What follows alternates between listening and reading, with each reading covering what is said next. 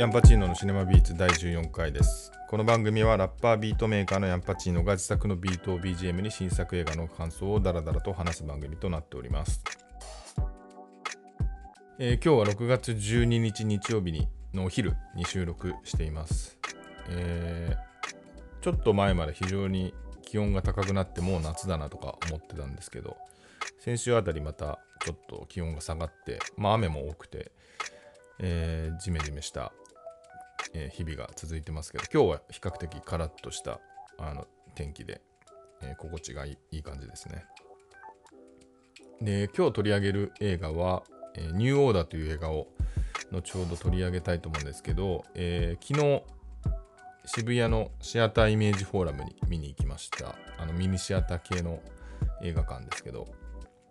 で、えーまあ、夕方だったんで帰りにちょっとご飯食べて帰ろうかなと思って結構渋谷駅の周辺ってなんか食べるところにいつも迷っちゃってまああの一人でいたんで入れるところも限られるんですけど、えーなんとなくちょっと思いついたのがあのゴールドラッシュっていうハンバーガーハンバーグ屋さん、えーま、結構有名といえば有名なのかもしれないんですけどあの渋谷と新宿とかにあるえーハンバーグ屋さんであの割とこう重々の状態で、えーテーブルに持ってこられるんであの紙ナプキンをちゃんとこう前に出さないと油が飛んじゃうってぐらいあの、まあ、ジューシーなハンバーグで美味しいんですけど。で学生大学の時によく結構行ってて、えー渋谷の南口のあの池部楽器とかある方、まあ、あんまり行かない方だと思うんですけど、あっちのまあ駅から結構近いところのビルの3階かなんかに貼ったんですね、ゴールドラッシュが。で、昨日行ってみたら、えっ、と、閉店していて、えーちょっとなんか寂しいなという気持ちになりましたね。まあまあ、多分まだ宇田川町とか新宿の店舗はあるみたいなんで、まあ、そっちに行けば食べれるんですけど、なんかそこにすごい行ってたんで、ちょっと寂しかったんですけど、なんかその学生時代に、えーそこによく一緒に行ってたのが、あの川上くんっていう同じ大学のサークルの、えーやつで、彼がすごいゴそこのゴールドラッシュが好きだったんですよね。で、まあ、大学時代のサークル、その入ってたサークルっていうのが、あのむちゃくちゃ弱小サークルで、えー僕が入った時に3年生の人が1人であの作ったサークルで、まあ、いわゆる打ち込み系っていうそのなんですかね、えー当時はパソコンというよりはシンセサイザーとかあのそういうものを想定した感じだったんですけど、まあ、そういう打ち込み系の音楽、まあ、要はバンドとかじゃなくてあのそういう打ち込み系で、えーまあ、入ってわかるんですけど、まあ、どっちかというとその J-POP 的な打ち込みあの、まあ、小室哲哉から流れてくるようなそういう、えー系譜の打ち込みが好きな人が多くてでもただあの紹介文にテクノヒップホップみたいななんかいろいろ書いてあったんでいいかなと思って入ったって感じだったんですよね、まあ、実際テクノ好きな人は結構中にもいたりとかしてまあヒップホップ好きな好きというかあの実際やりたいと思ってる人はあの自分ぐらいしかいなかったんですけど、まあ、そんなサークルだったんですよね、まあ、全体でうん、まあ、一応インカレだったのかなあれ。で5人から78人ぐらいしかいなくて、えーまあ、さらにその J-POP 系の、えーその曲作る人とあの、まあ、ボーカリストの女性が結構多かったんですよね。多くかもないか。1人2人いてって感じで。なんかだいぶ趣味は僕とは違ったんですけどね。で、まあ、その中でその川上くんはまあ彼もどっちかっていうと小室哲哉とかも好きでそういう J-POP とかもを作ってたんですけどただなんかテクノとかそのヒップホップのリズムだったりそういうものもま聞いててそういうのが好きで取り入れたいっていう気持ちがあって、ま曲もなんかそういうものを取り入れた曲を作ってたんですよね。まあ、今考えると結構面白かったのかなと思うんですけど、えっ、と、なんか彼とは、あのま、なんですかね、いわゆる大学生が一緒にやるようなイベント、あの旅行行ったり、海行ったりとか、なんかそういうこと別に一緒にやるわけではないんで、完全にその音楽的なところでの、まあ、C- CD 買いに行ったりとか、なんか、えーライブ見に行ったりとか、そういう関係だったんですよね。まあ、あと、えーサークルでなんかコンピ CD みたいなの作ってお店に置いてもらったりとかも1回ぐらいしたことあったんで、まあそういう活動を一緒にする仲間だったんですよね。で、他のメンバーはどっちかというと、本業というか、なんですか、メインのサークルがあって、まあそれこそテニサーとか入ってる人とかもいたんで、あのほぼほぼみんなが、あの部長も含めてあの、この自分が入ってるサークルはサブだったんですけど、川上君と僕だけそこしか入ってなくて、えーなんで割と一緒にいたっていう感じなんですよね。うん、で、えーそうですね、まあ、自分があの曲を、まあ、高校時代が撮ってたんですけど、まあ、あんまり機材とかがちゃんとない中、あの初めてその MTR っていうそのチャンネルが分かれていて、まあ、よくバンドの人とかはあの曲を当時撮るときに使ってた機材があるんですけど、それを彼が持ってて、そこに初めてラップを MTR で撮ったこともありますね。はいまあ、そういう感じでやってたんですけど、すごい印象残ってるのが、ある時にそのテクノでアンダーグラウンドレジスタンスっていう、まあ、割と伝説的な海外のあのグループがあるんですよね。あのまあ、ジェフ・ミルズとマッドマイクっていう、まあ、ジェフ・ミルズはあの途中で脱退しちゃってるんですけど、人たちがやってる、まあ、いわゆるデトロイトテクノっていうあの、まあ、ジャンルの、えー音楽を作ってる人たちで、まあ、当時すでに活動してなかったと思うんですけど、僕らが大学生の時。で、まあ、再活動なの、再指導なのかな、えーちょっと忘れましたが、日本に来てライブするっていうのがあって、あの渋谷のウームっていう、えークラブで、えーライブ、まあ、割と老舗のクラブでやるということで、僕と川上くんで見に行って、で、なんか、ま、川上が異常にアンダーグラウンドレジスタンスが好きだったんで、相当楽しみにしていて、えーまあ、これはもう時効ということになると思うんですけど、あの時効というか、まあ、見つかってるんであれなんですけど、あのクラブで彼があのトイレに行って、えーまそのライブを音を MD に録音する準備してたんですよね。で、えーそれ僕は知ってたかどうか忘れましたけど、えーで、いないなと思ってたら、で、まあそろそろライブ、その、まあ、クラブなんで夜中にそのライブが多分1時前ぐらいに始まるんですかね。で、始まるぞっていう時に、あの川上君がそのトイレからその黒人のセキュリティ2人に羽交い締めにされた状態で出てきて、えーまあ、要は見つかったんですよね、なんなんかその多分準備してるところ。で、えっ、と、結構みんなが、まあ、注目というか、あの注目する中、あの川上君が外に、あのまあ、なんですかね、かなり強制的に連れ出されていく様がすごい印象に残ってて、まあ多分そこにいた人みんななんか、あの薬とかそういう風なもんなのもんだと多分思ったと思うんですけど、まあ、割とピュアに音楽を、まあ、それも犯罪行為だと思うんですけど、今思えば。あので、連れ出されていった時に、なんかちょっと、あのそこに声がかけられなかった自分がいて、えーそれをすごい覚えてますね。結局、まあ彼は見れなかったんですけど、まあ僕はちょっとせっかくなんでそのまま見て、えーもう明け方、出た、で明け方というか、まあそのライブ終わって出て、まあどっかで合流した時の彼のなんかはにかんだ笑顔がちょっと忘れられないないですね。あの切ない一日でしたね。で、えーまあ、彼彼も、えーまあ、僕も大学その後留年するんですけど、彼も留年していて、結局、えーまあ、その後彼は結局打ち込みじゃなくてバンド志向になっていくんですよね。で、バンドをやるということで、大学卒業した後も就職しないでバンドをしていて、ただ、そうですね、まあ、彼彼はあれですね、あの、えーフェミクティとか、そのアフリカンビートのバンドみたいのを組んでたんで、結構大人数のバンドだったんで、結構大変だったんじゃないかと思うんですけど、それを彼がリーダーとしてやってたんですよね。で、それが、多分でも3、4年ぐらいした時に、会った時に、あのーまあ、それを辞めて、あの資格、経理系の資格だったと思うんですけど、就職したっていうのを聞いて、で、そのタイミングでちょうど彼が結婚して、結婚式に行ってたりもしましたが、結構それがあったの最後かもしれないんで、あのとても懐かしいなっていうふうなことを思った機能でした。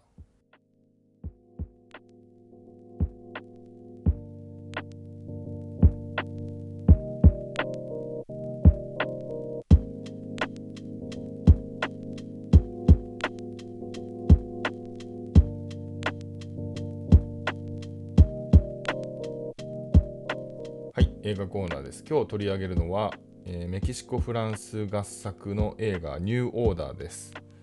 えー、この映画は母という名の女ある終焉などで知られるメキシコの終焉ミシェル・フランコ監督が広がり続ける経済格差が引き起こす社会秩序の崩壊を描き2020年第77回ベネチア国際映画祭で銀次師匠、えー、過去審査員グランプリを受賞したディストピアスリラー裕福な娘マリアンは夢にまで見た結婚パーティーの日を迎え幸せの絶頂にいた。彼女が暮らす豪邸には結婚を祝うため財政界の名士たちが集まってくる。そんな中近所の通りで行われていた貧富の差に対する抗議運動が暴動化しマリアンの夢もマリアンの家も暴徒たちに襲撃されてしまう。殺戮と略奪が繰り広げられパーティーは一転して地獄絵図と化す。マリアンは運よく難を逃れたものの次に彼女を待ち受けてたのは軍部による武力鎮圧と戒厳令だったということです。まあ、この映画 SNS とかだと、まあ、いわゆる胸クソ映画みたいな言われ方はしてますよね。その別にいい意味でも悪い意味だと意味でもだと思うんですけど、まあ、結構救いがない、えー、まあ、まさにディストピア映画なんですけども、えー、まず冒頭からですね、あの結婚式、その、えー、まあ、富裕層の結婚式で、まあ、主人公のマリアンの結婚式なんですけど、えーまあ、ドレスとかも、えー、ととにかく鮮やかで、えーまあ、音楽とかもなってて、まあ、パーティーが幸せそうな感じで行われているんですよね。で、まあ、自分は、まあ、このさっきのあらすじにもありましたし予告編でも、まあ、このパーティーが襲撃されるっていうのがまあ分かってるのでそのデモ、えーどちあのままあ、貧しいというか経済的に苦しむ人たちのデモによって襲われるんだなって分かってるんで、まあ、それがいつ来るかっていうところがまあ最初の関心事にはなるんですよね。まあ、こんだけ幸せな感じなだけにこの後地獄展開待ってるのかっていう感じで見ててでもただなんか結構長めのその、えー、結婚式シーンなんですけど、えー、その予兆不穏な予兆っていうのが徐々にこう出てきてくる感じがすごい見てて、まあ、ドキドキしましたね。あのまあそのニュースで結構近くでその、えー、抗議デモが行われてるっていうのが車のラジオから聞こえてたりとか、えー、あとまあ何人かそのパーティーに遅刻してくる人たちがいて、まあ、それは空港でなんか止められてたみたいなあの封鎖されてたみたいなことで遅れてきてたりとか、まあ、あとしまいには、えー、蛇口ひねるとあの緑色の液体、まあ、これはその抗議チームがあの抗議の象徴として緑色の液体をぶつけてくるっていうのがあるんでそれが出てきていたりとか、えーまあ、そういうのもあるしあとその中で、まあ、マリアンはじめマリアンのお母さんお父さんでマリアンのお兄さん、えー、あと、まあ、マリアンの結婚相手とか、えー、あと使用人とかあと、まあ、元使用人のおじいさんがえー、の奥さんがまあ病気で一刻も早く手術が必要な状況っていうところで、まあ、助けを求めに来てたりするんですけど、まあ、それに対するいろんな人の対応でこう性格とかその人がどういう人かっていうのがあの分かってくるんですよね。まあいいやつだな悪いやつだなみたいなのもあるんですけどもなんかその辺の語り口が、えー、伝え方が僕は結構好きな感じでしたね。あのまあ、映画的な見せ方はうまいなというふうに思いました。で、まあ、いよいよその抗議デモの、えー、グループが実際にそのパーティーに訪れてくるんですけども、まあ、そこで、まあ、そこもかなりスリリングで、えーまあ、ちょっと見どころとしてはその使用人たちっていうまたあの微妙な立場の人たち、えーまあ、あのこの映画基本的にその富裕層の人たちは、まあ、主に白人で、まあ、その使用人とか、あのー、まあ、抗議デモをしているような、まああの、貧しい人たちっていうのは褐色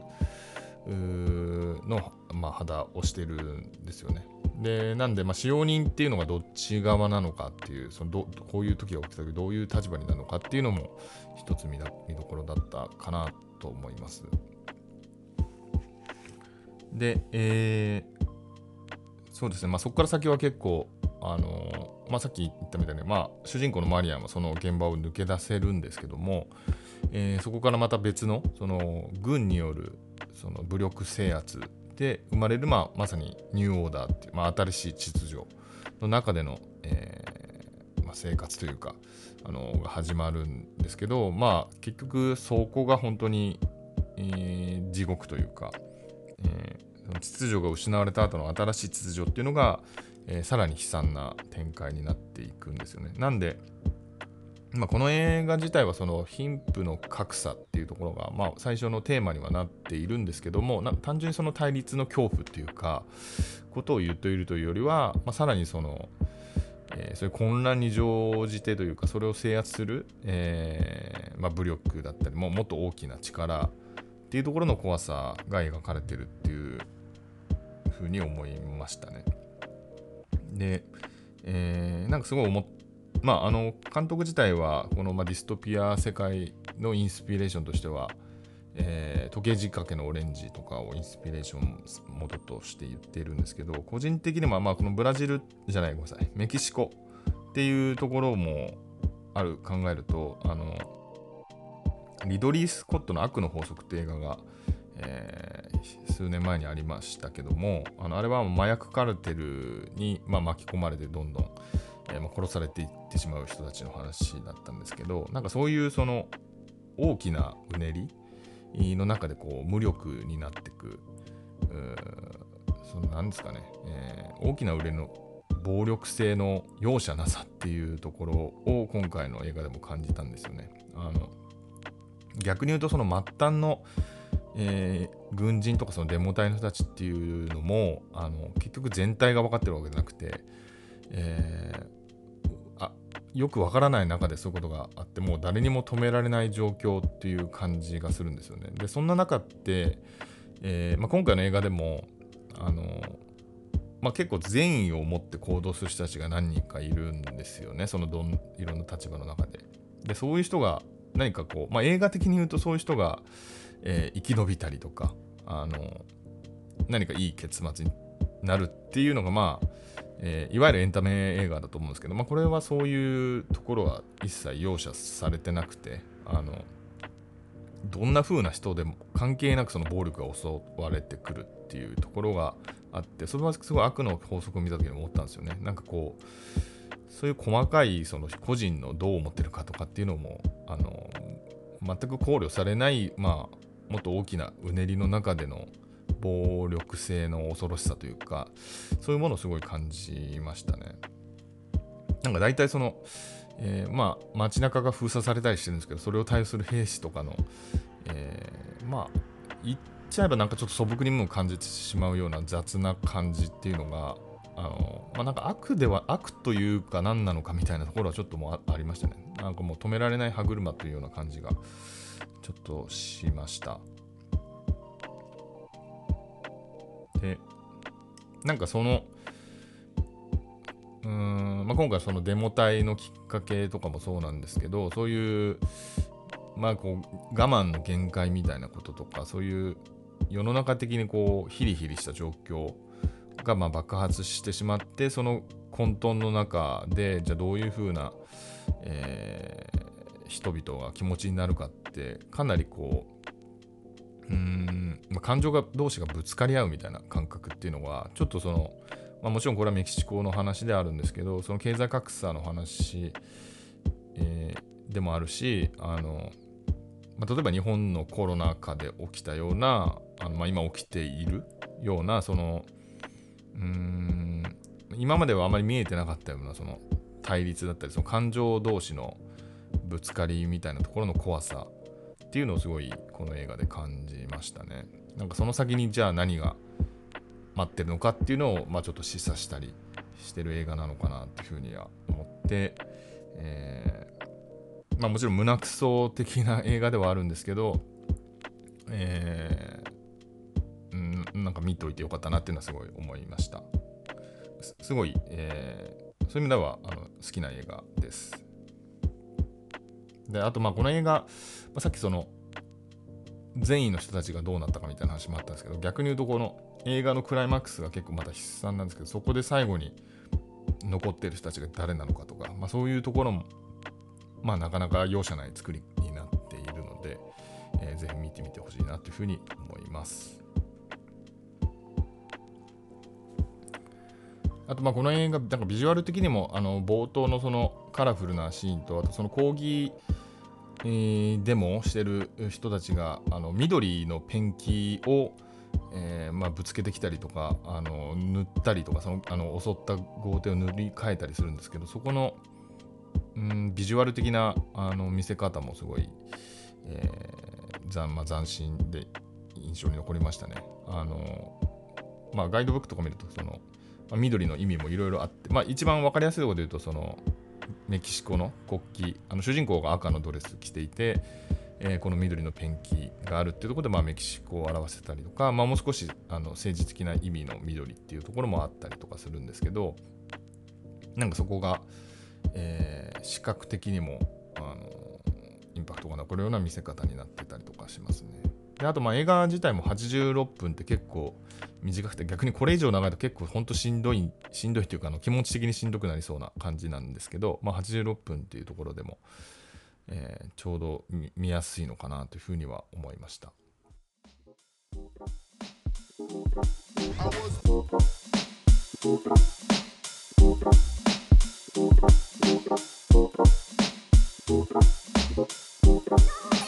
は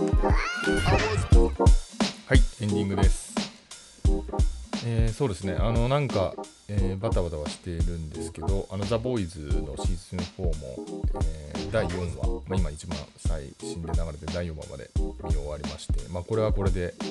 ある意味ディストピア映画ディストピアドラマなんですね。あのちょっと目が離せない展開になってきていますね、はい、ちょっと他のドラマシリーズもやっとこれから追いかけていきたいなというふうにっていますはい、えー、それではまた来週木曜日8時配信お願いお願いいたします。さよなら。